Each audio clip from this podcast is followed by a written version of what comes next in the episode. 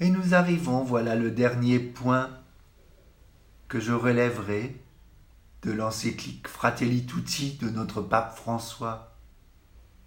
Toujours dans cette optique de nourrir notre pastoral de la santé auprès des personnes malades, isolées, âgées ou en situation de handicap.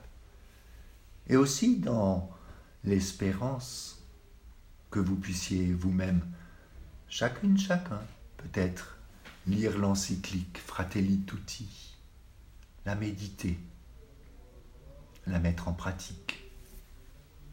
Alors ce point correspond au dernier chapitre de l'encyclique, le huitième, celui que le pape François intitule Les religions au service de la fraternité dans le monde.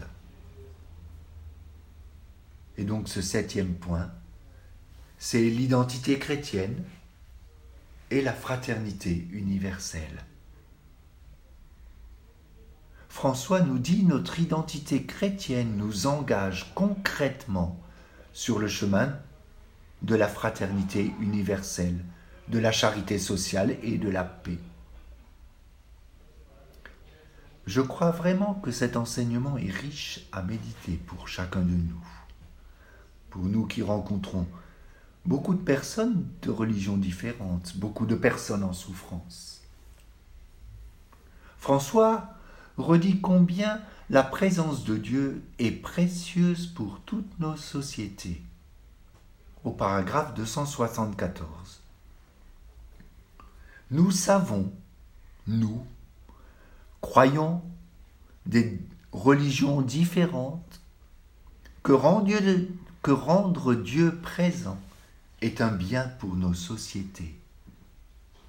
Chercher Dieu d'un cœur sincère nous aide à nous reconnaître comme des compagnons de route, tous vraiment frères. François exprime une forte espérance de paix, déjà entre les religions et dans le monde. Paragraphe 281. Un cheminement de paix est possible entre les religions le point de départ doit être le regard de Dieu. Car, en citant le premier livre de Samuel, chapitre 16, verset 7, Dieu ne regarde pas avec les yeux, mais il regarde avec le cœur. Et l'amour de Dieu est le même pour chaque personne, quelle que soit sa religion. Et si la personne est athée, c'est le même amour. François nous dit au dernier jour, et quand il y aura la lumière suffisante sur la terre pour voir les choses telles qu'elles sont dans le regard de Dieu, il y aura des surprises. Il est donc important de nous rencontrer en profondeur, croyant de diverses religions et en frères Paragraphe 282. Les croyants ont besoin de trouver des espaces où discuter et agir ensemble pour le bien commun et la promotion des plus pauvres. Il ne s'agit pas de vivre plus light ou de cacher les convictions qui nous animent afin de pouvoir rencontrer les autres qui pensent différemment. Parce que nous dit François, plus une identité est profonde, solide et riche, plus elle tendra à enrichir les autres avec sa contribution spécifique. En tant que croyants, nous nous trouvons donc face au défi de retourner à nos sources pour nous concentrer sur l'essentiel l'adoration de Dieu et l'amour du prochain. De manière à ce que certains aspects de nos doctrines, hors de leur contexte, ne finissent pas par alimenter des formes de mépris, de haine, de xénophobie, de négation de l'autre. La vérité, nous dit François, c'est que la violence ne trouve pas de fondement dans les convictions religieuses fondamentales, mais dans leur déformation. Une relation authentique à Dieu créateur de vie ne peut conduire qu'au respect inconditionnel de toute vie. Paragraphe 283, nous écoutons François. Le culte sincère et humble de Dieu conduit non pas à la discrimination, à la haine et à la violence, mais au respect de la sacralité de la vie, au respect de la dignité et de la liberté des autres, et à l'engagement affectueux pour le bien-être de tous. En réalité, reprenant la première lettre de Jean au chapitre 4 verset 8. Celui qui n'aime pas n'a pas connu Dieu, car Dieu est amour. Les convictions religieuses sur le sens sacré de la vie humaine nous permettent de reconnaître les valeurs fondamentales de notre humanité commune. Les valeurs au nom desquelles on peut et on doit collaborer, construire, dialoguer, pardonner et grandir, en permettant à l'ensemble des diverses voix de former un chant noble et harmonieux, au lieu de hurlements fanatiques de haine. Une relation authentique à Dieu, Père de tous, ne peut conduire qu'au désir de paix entre les humains, tous frères. Le paragraphe 284. Le commandement de la paix est profondément inscrit dans toutes les traditions religieuses que nous représentons. Les chefs religieux sont appelés à être de véritables personnes de dialogue, à œuvrer à la construction de la paix comme d'authentiques médiateurs. Le médiateur de paix est celui qui ne garde rien pour lui, mais qui se dépense généreusement jusqu'à se laisser consumer, en sachant que l'unique gain est celui de la paix. Chacun de nous est appelé à être un artisan de paix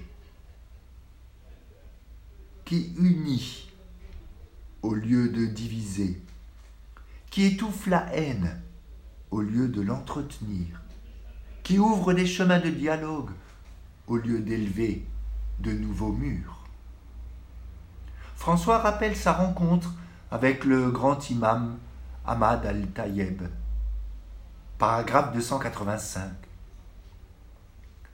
Lors de notre rencontre fraternelle, dont je garde un heureux souvenir, le grand imam Ahmad al-Tayeb et moi-même avons déclaré fermement que les religions n'incitent jamais à la guerre et ne sollicitent pas de sentiments de haine, d'hostilité, d'extrémisme, ni n'invitent à la violence ou à l'effusion de sang. Ces malheurs sont bien le fruit de la déviation des enseignements religieux de l'usage politique des religions, et aussi des interprétations de groupes d'hommes de religion qui ont abusé de l'influence du sentiment religieux sur le cœur des hommes. Dieu, le Père Tout-Puissant, n'a besoin d'être défendu par personne et ne veut pas que son nom soit utilisé pour terroriser les gens. C'est pourquoi, nous dit François, je veux reprendre ici l'appel à la paix, à la justice, à la fraternité que nous avons fait ensemble. Deux points, ouvrez les guillemets. Au nom de Dieu qui a créé tous les êtres humains égaux en droit, en devoir et en dignité, et les a appelés à coexister comme des frères entre eux, pour peupler la terre et y répandre les valeurs du bien, de la charité et de la paix. au nom de l'âme humaine innocente, que Dieu a interdit de tuer, affirmant que quiconque tue une personne est comme s'il avait tué toute l'humanité, et que quiconque en sauve une est comme s'il avait sauvé l'humanité entière. Au nom des pauvres, des personnes dans la misère, dans le besoin et des exclus que Dieu a commandé de secourir comme un devoir demandé à tous les hommes, et d'une manière particulière à tout homme fortuné et aisé. Au nom des orphelins, des veuves, des réfugiés et des exilés de leur foyer, de leur pays, de toutes les victimes des guerres, des persécutions et des injustices, des faibles, de ceux qui vivent dans la peur, des prisonniers de guerre et des torturés en toute partie du monde sans aucune distinction. Au nom des peuples qui ont perdu la sécurité, la paix et la coexistence commune, devenant victimes des destructions, des ruines et des guerres. Au nom de la fraternité humaine qui embrasse tous les hommes, les unit et les rend égaux au nom de cette fraternité déchirée par les politiques d'intégrisme et de division, et par les systèmes de profit effrénés, et par les tendances idéologiques haineuses qui manipulent les actions et les destins des hommes. Au nom de la liberté que Dieu a donnée à tous les êtres humains, les créant libres et les distinguant par elle. Au nom de la justice et de la miséricorde, fondement de la prospérité et pivot de la foi. Au nom de toutes les personnes de bonne volonté présentes dans toutes les régions de la terre, au nom de Dieu et de tout cela, nous déclarons adopter la culture du dialogue comme chemin, la collaboration commune comme conduite, la connaissance réciproque comme méthode et culture. Quelle leçon et quel espoir nous donne ainsi le pape François avec le grand imam Ahmad al-Tayeb. L'Église reconnaît les parts de Dieu qui existent dans les différentes religions, elle les met en valeur. François le rappelle au paragraphe 277. L'Église valorise l'action de Dieu dans les autres religions et ne rejette rien de ce qui est vrai et saint dans ces religions. Elle considère avec un respect sincère ses manières d'agir et de vivre, ses règles, ses doctrines qui reflètent souvent un rayon de la vérité qui illumine tous les hommes. Mais, nous dit François, nous, chrétiens, nous ne pouvons pas cacher que si la musique de l'Évangile cesse de vibrer dans nos entrailles, nous aurons perdu la joie qui jaillit de la compassion, la tendresse qui naît de la confiance, la capacité de la réconciliation qui trouve sa source dans le fait de se savoir toujours pardonner et envoyer. François nous dit, si la musique de l'Évangile cesse de retentir dans nos maisons, sur nos places, sur nos lieux de travail, dans la politique, dans l'économie, nous aurons éteint la mélodie qui nous pousse à lutter pour la dignité de toute femme et de tout homme. C'est de là que surgit pour la pensée chrétienne et pour l'action de l'Église, le primat donné à la relation, à la rencontre, avec le mystère sacré qu'est l'autre, à la communion universelle avec l'humanité tout entière, comme vocation de tous. Eh bien, faisons de cette prière du pape François notre prière. Le pape en appelle à la liberté due à chaque personne et à la liberté religieuse. Paragraphe 279, nous, chrétiens, nous demandons la liberté dans les pays où nous sommes minoritaires. Comme nous la favorisons pour ceux qui ne sont pas chrétiens, là où ils sont en minorité. Il y a un droit fondamental qui ne doit pas être oublié sur le chemin de la fraternité et de la paix. C'est la liberté religieuse pour les croyants de toutes les religions. Cette liberté affirme que nous pouvons trouver un bon accord entre cultures et religions différentes elle témoigne que les choses que nous avons en commun sont si nombreuses et si importantes qu'il est toujours possible de trouver une voie de cohabitation sereine, ordonnée et pacifique, dans l'accueil des différences et dans la joie d'être frères parce qu'enfants d'un Dieu unique, Père de tous. Et François rappelle la mission de l'Église dans l'édification d'un monde meilleur.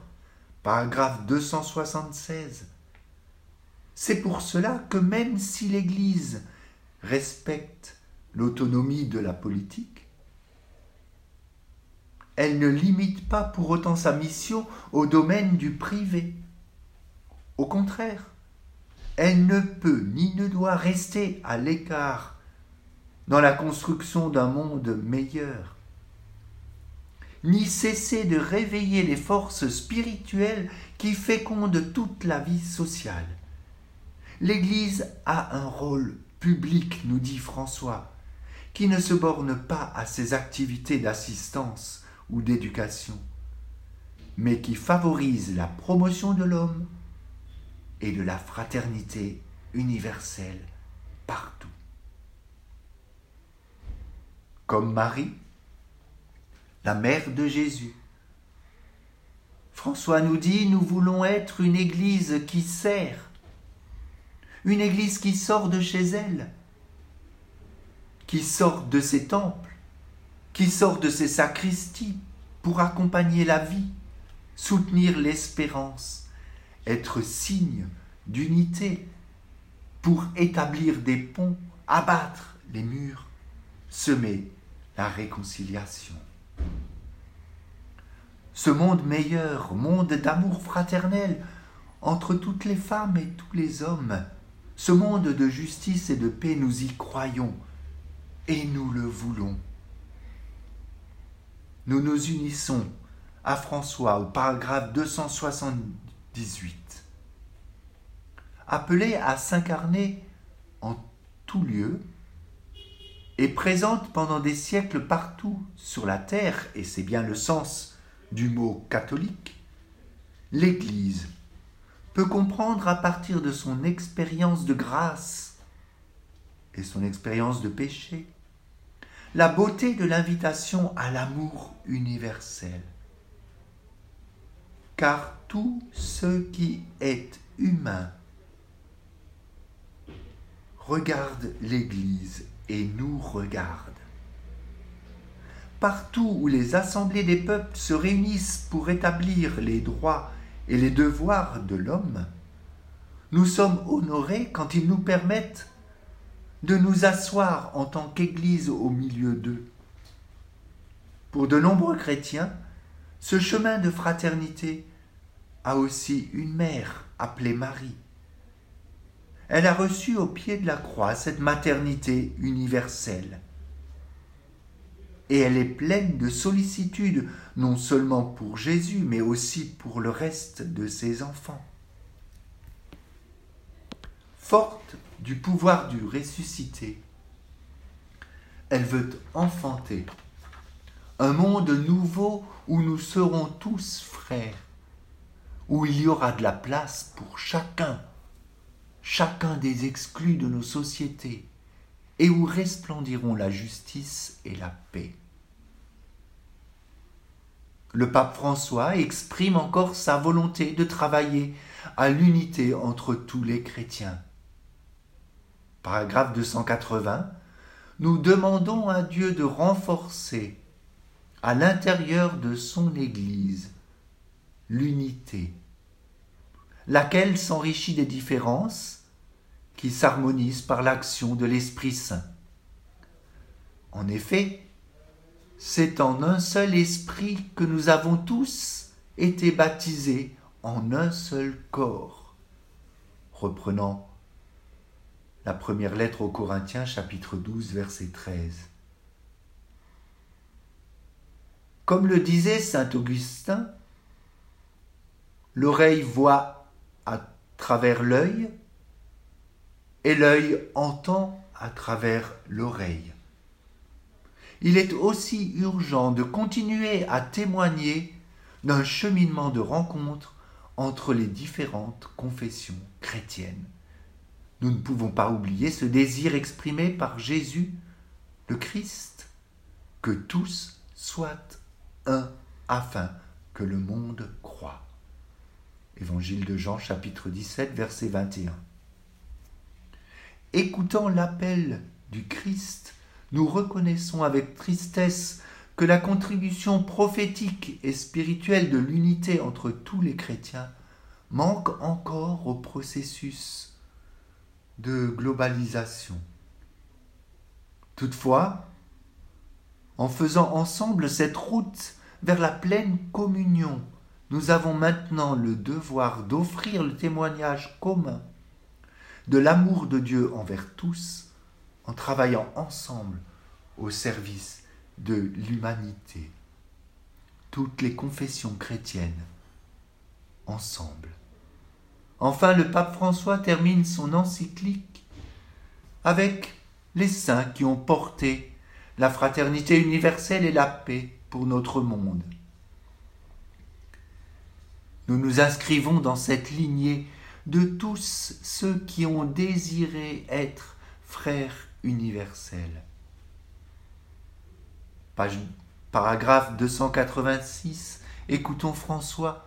Dans ce cadre de réflexion sur la fraternité universelle, je me suis particulièrement senti stimulé par saint François d'Assise, mais également par d'autres frères qui ne sont pas catholiques, Martin Luther King, Desmond Tutu, Mahatma, Mohandas Gandhi et beaucoup d'autres encore.